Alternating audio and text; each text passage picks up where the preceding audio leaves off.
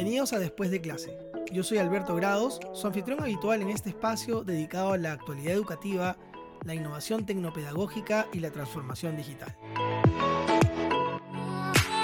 En este episodio seguiremos analizando el tema ¿Qué debería aprender un docente que desea actualizar su práctica educativa?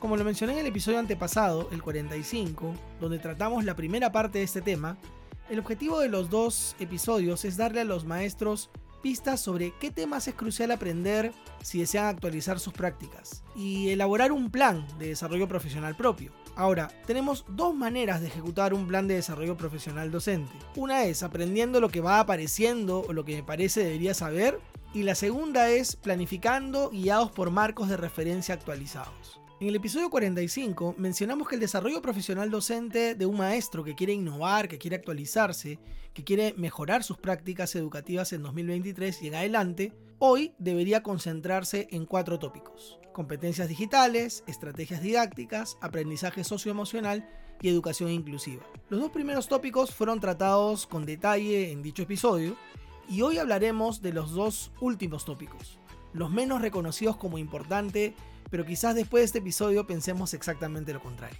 No olvides que este episodio es la continuación del episodio 45, así que si no lo escuchaste, te invito a hacerlo. Bien, sin más rodeos, empecemos. Tercer tópico, aprendizaje socioemocional. Primero, ¿qué es el aprendizaje socioemocional? Aunque su propio nombre lo dice, lo definiremos. Es el proceso de desarrollar y utilizar habilidades sociales y emocionales. ¿Y esto con qué se come? Como decimos en Perú, ¿para qué sirve? Bueno, el aprendizaje socioemocional ayuda a que los estudiantes aprendan a manejar sus emociones, tomando conciencia de las mismas y estableciendo metas para mejorar. También ayuda con las habilidades interpersonales, como trabajar en equipo o resolver conflictos. El aprendizaje socioemocional ayuda a los estudiantes que piensan y aprenden de formas diferentes a hablar sobre sus desafíos y a desarrollar su autoestima. Entonces, ¿nos damos cuenta de su importancia? Los estudiantes van a las escuelas, aprenden y desarrollan muchas habilidades, pero ¿cuánto nos preocupamos por cómo se sienten o cómo se desenvuelven en su día a día? Muchas veces creemos que su desarrollo social y emocional debe evolucionar de forma natural sin intervenciones, como nos educaron a nosotros los maestros, y seguro que muchos estudiantes están en la capacidad de aprender y desarrollar sus habilidades socioemocionales viendo a sus pares interactuar. Desarrollan así sus habilidades sociales y adecúan su comportamiento social de forma natural jugando, interactuando. Sin embargo, es real que muchos estudiantes son incapaces de decodificar estos patrones y les resulta muy complicado desenvolverse socialmente e interactuar con otros. Yo recuerdo mucho experiencias como estudiante de colegio en las que los más callados o que no se lograban integrar eran forzados a hacerlo. Claro, eran las formas de la época, ¿no? Teníamos un sistema educativo que no era consciente del problema. Bueno, pues ahora sabemos que las habilidades socioemocionales son importantes, que deben ir desarrollándose de forma progresiva y que hay estudiantes que no pueden desarrollarlas solos, que necesitan apoyo. Entonces, se trata de no dejar a la suerte el tema, sino de asumirlo y educarlo de forma consciente, porque puede suceder que muchos estudiantes sean incluso académicamente muy buenos, pero que no hayan logrado un desarrollo socioemocional adecuado. Entonces, podrían enfrentarse a aislamiento social, infelicidad, ansiedad o incluso depresión. Ahora, ¿qué pueden hacer los maestros para contribuir al desarrollo de habilidades socioemocionales? El mejor aliado, el trabajo cooperativo, estructurado, formal. Es decir, no se trata de, a ver chicos, formen grupos. No, se trata de organizar de manera formal. Es decir, hay que prepararse, saber sobre tipos de agrupamiento, variables a considerar, roles, responsabilidades, vida útil de los equipos, dinámicas de cooperación, acompañamiento, distribución en el aula, cómo trabajar fuera del aula, retroalimentación, coevaluación, co-creación, evaluación de trabajos cooperativos o colaborativos, etcétera, etcétera, etcétera. Así podremos ser conscientes no solo del desempeño académico, sino también de las respuestas emocionales observando, interactuando, y los estudiantes tendrán la oportunidad de aprender y regular sus respuestas emocionales en función a la interacción con sus pares, a la situación, a la actividad, al contexto. Este tipo de actividades se pueden realizar con niños desde kinder, adaptándolas a su edad, evidentemente. Ahora, ¿y qué marco de referencia tengo para saber más al respecto? Bueno, debo decir que casi toda la información sobre este tema está en inglés, lamentablemente. La pueden buscar como CEL, S-E-L, por sus siglas en inglés, que quiere decir Social Emotional Learning o aprendizaje socioemocional. La organización líder a nivel mundial sobre aprendizaje socioemocional es CASEL, Collaborative for Academic, Social and Emotional Learning. Esta organización nos presenta un marco para el aprendizaje socioemocional que consta de cinco áreas clave. Autoconciencia, que es identificar emociones, reconocer fortalezas y necesidades y desarrollar una mentalidad de crecimiento. La segunda es autocontrol, manejar las emociones, controlar los impulsos y establecer metas. La tercera es conciencia social, ver las cosas desde la perspectiva de los demás, mostrar empatía y apreciar la diversidad. La cuarta es habilidades para relacionarse, comunicación, cooperación y resolución de conflictos. Y la quinta, toma decisiones responsables. Incluye pensar en las consecuencias de nuestros actos. ¿Cómo lo integramos a las escuelas? Hay que formarse, capacitarse para tener claro qué debería lograr un estudiante en cada una de las etapas de su vida escolar a nivel socioemocional.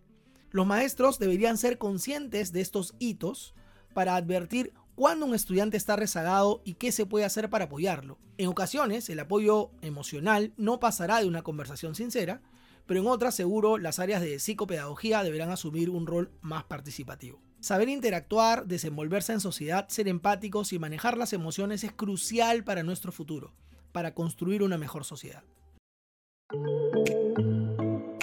Aprovecho este momento para invitar a todas las personas que están escuchando o viendo este podcast en Spotify, YouTube o su plataforma favorita de podcasting a suscribirse y calificar este podcast. Las buenas calificaciones nos ayudan mucho a los creadores de contenido a seguir adelante. Así que espero que nos puedan apoyar con sus 5 estrellas, el dedito arriba o alguna reseña. Muy bien, seguimos. Cuarto tópico, educación inclusiva. Es un tema importante que muchas veces se entiende mal y por eso primero definamos qué es educación inclusiva. Según UNESCO, la educación inclusiva es un proceso que permite abordar y responder a la diversidad de las necesidades de todos los educandos a través de una mayor participación en el aprendizaje, las actividades culturales y comunitarias, y reducir la exclusión dentro y fuera del sistema educativo. Según Arnaiz y Padilla, la educación inclusiva requiere de cambios sustanciales a fin de que la escuela eduque con éxito a todo su alumnado, que todos sean aceptados, reconocidos en su singularidad y que puedan participar según sus capacidades.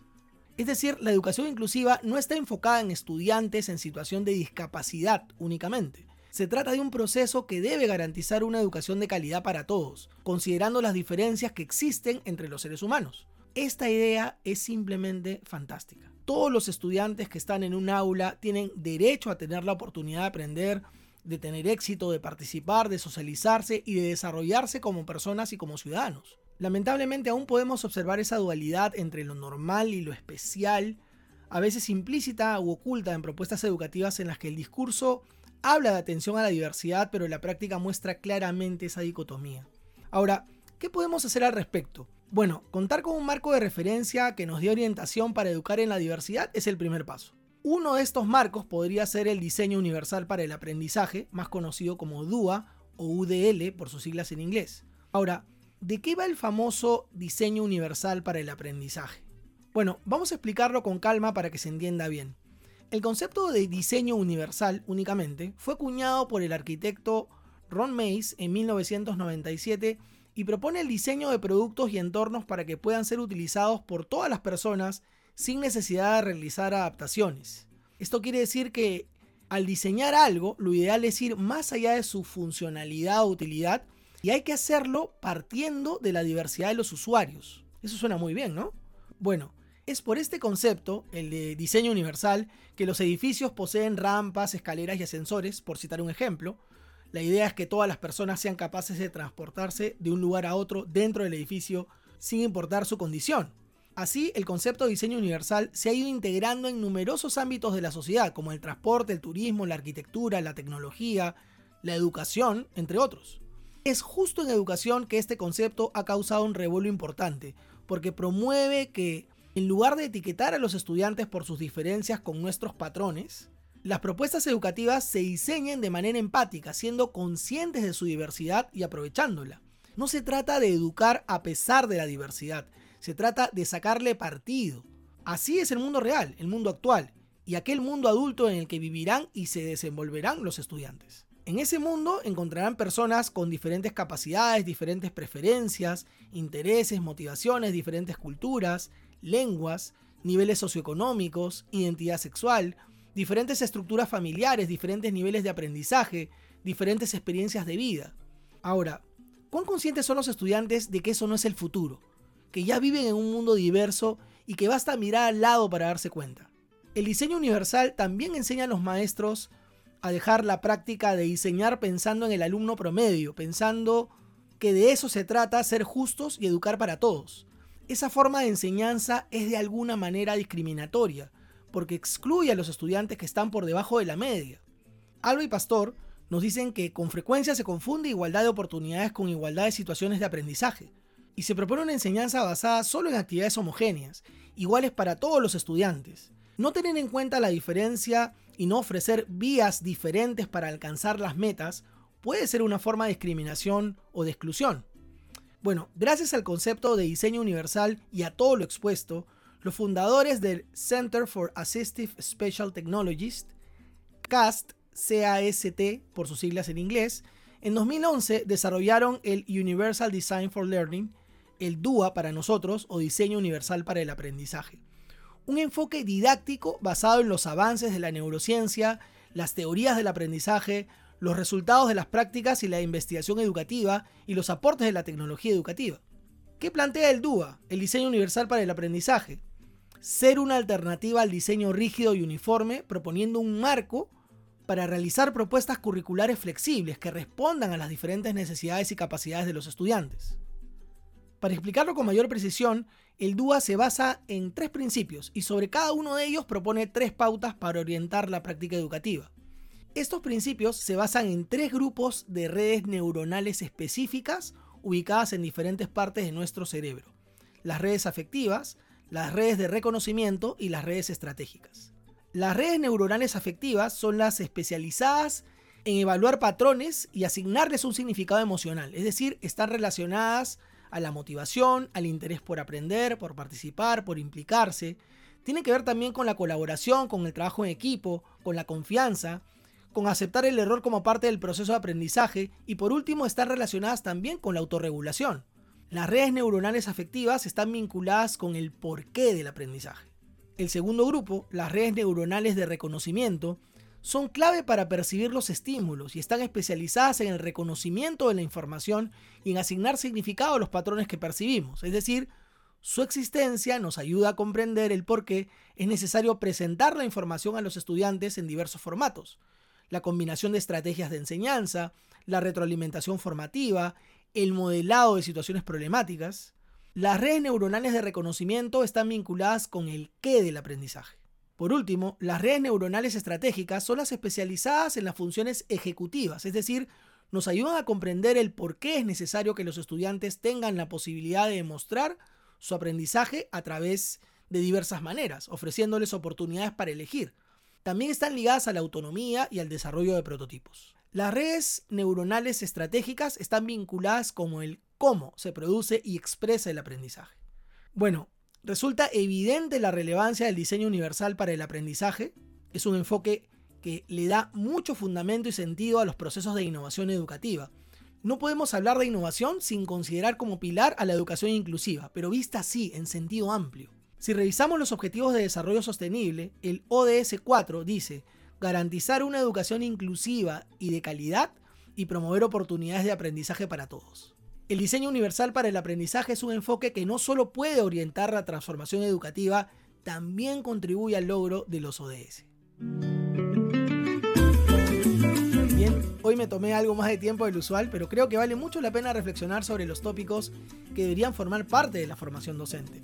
Los cuatro tópicos mencionados entre este episodio, el 47 y el 45, son competencia digital, estrategias didácticas, aprendizaje socioemocional y educación inclusiva. Evidentemente hay muchos otros temas que podrían formar parte de la formación docente, sin embargo estos cuatro son necesarios para actualizar la práctica educativa docente o incluso para actualizar las propuestas educativas institucionales. Hay mucho más para reflexionar al respecto, así que den por descontado que seguiremos abordando este tema en el futuro. Bueno, espero que la información de este episodio les haya resultado útil. Si es así, compártanlo con sus colegas. No olviden que pueden seguir y suscribirse a Después de clase podcast en Spotify y YouTube o la plataforma favorita donde escuchen sus podcasts.